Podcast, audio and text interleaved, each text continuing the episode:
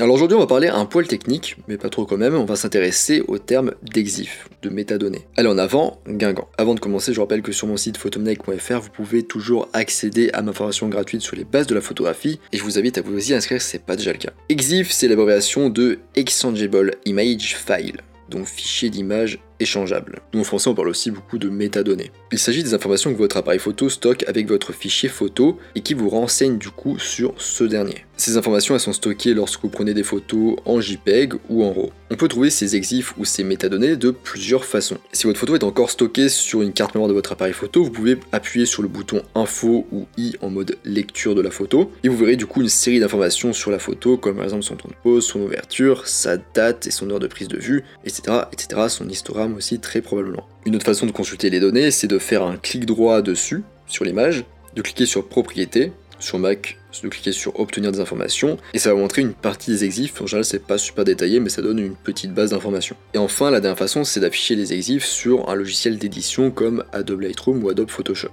Dans Photoshop, on peut aller dans le menu Fichier, puis Information, puis on va cliquer sur Simple ou Données de l'appareil photo. Sur Lightroom, dans le module Bibliothèque, vous avez sur la droite un volet Métadonnées quand vous cliquez sur la photo. Sur le logiciel, en général, on peut voir vraiment plein de choses très intéressantes comme le boîtier, l'objectif, la distance focale utilisée, le temps de pose, l'ouverture, les ISO, le mode même de prise de vue, le mode de mesure, la taille de la photo, bref, voilà, plein d'informations comme ça. Les méthodes du coup, elles varient un petit peu en fonction de comment vous les lisez, donc que ce soit sur ordinateur, sur l'appareil photo, en fonction même du logiciel que vous utilisez pour les lire, mais généralement on arrive à avoir au moins les réglages qu'on a utilisés pour la photo. C'est ce qui nous intéresse le plus, avec éventuellement aussi l'objectif et la distance focale. Alors justement, voilà, la question c'est pourquoi les données EXIF ou les métadonnées sont si utiles pour nous, photographes? Alors, elles permettent principalement à un photographe de connaître les réglages utilisés pour une photo et de savoir du coup pourquoi la photo est comme ça et euh, ce qu'il aurait dû peut-être faire autrement avec d'autres réglages. Ça permet du coup au photographe de voir les réglages utilisés sur sa photo et de réfléchir sur ces réglages, de voir l'impact qu'ils ont eu sur sa photo.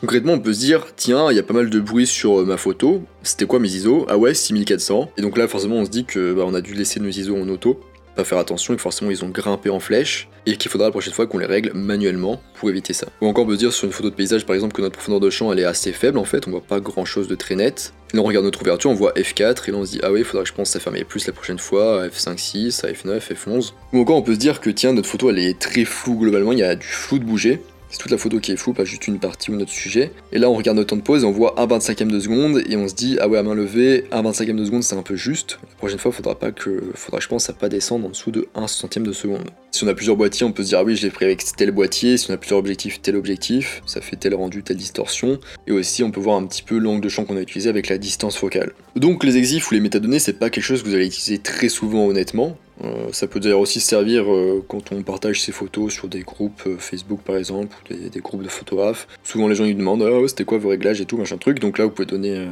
pouvez regarder les exifs, regarder les réglages exacts, ça intéresse parfois les gens. Mais c'est pas quelque chose en tout cas que vous allez utiliser très souvent. C'est surtout utile au début pour en fait se forger ses propres repères, voir aussi ses erreurs techniques et les corriger pour la prochaine fois. Voilà, on arrive à la fin de ce podcast sur comprendre les exifs et les utiliser pour améliorer ses photos. Je vous rappelle que sur mon site photomaniac.fr, vous pouvez toujours accéder à ma formation gratuite sur les bases de la photographie. Je vous invite à vous inscrire si ce n'est pas déjà le cas. Moi, je vous laisse ici à votre analyse d'exifs et je vous dis à bientôt sur les internets mondiaux.